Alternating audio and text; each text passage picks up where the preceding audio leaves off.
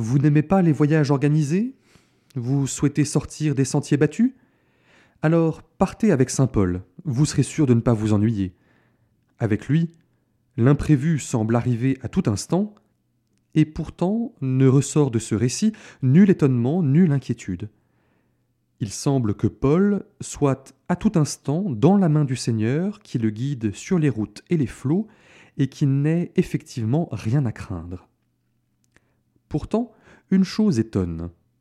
Les deux fois où l'Esprit Saint est mentionné dans ce compte-rendu de voyage missionnaire, c'est pour dire qu'il s'oppose à la volonté de Paul.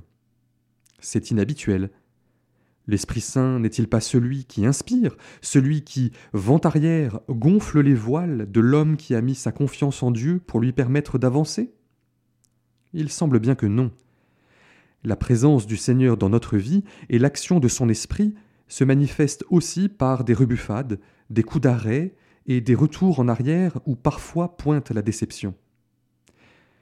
C'est que les dons de Dieu pour nous ne sont pas nécessairement une validation de nos comportements ou de nos intuitions.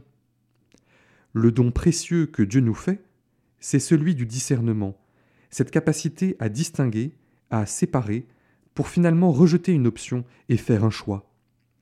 Les dons, les dons positifs du Saint-Esprit, sagesse, conseil, force et ainsi de suite, ces dons sont ordonnés à ce but, nous mener au bonheur vers lequel la route n'est pas toujours droite.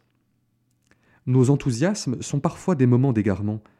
Sachons aussi accueillir nos déceptions comme pouvant être signe de la présence d'un Dieu d'amour qui nous guide.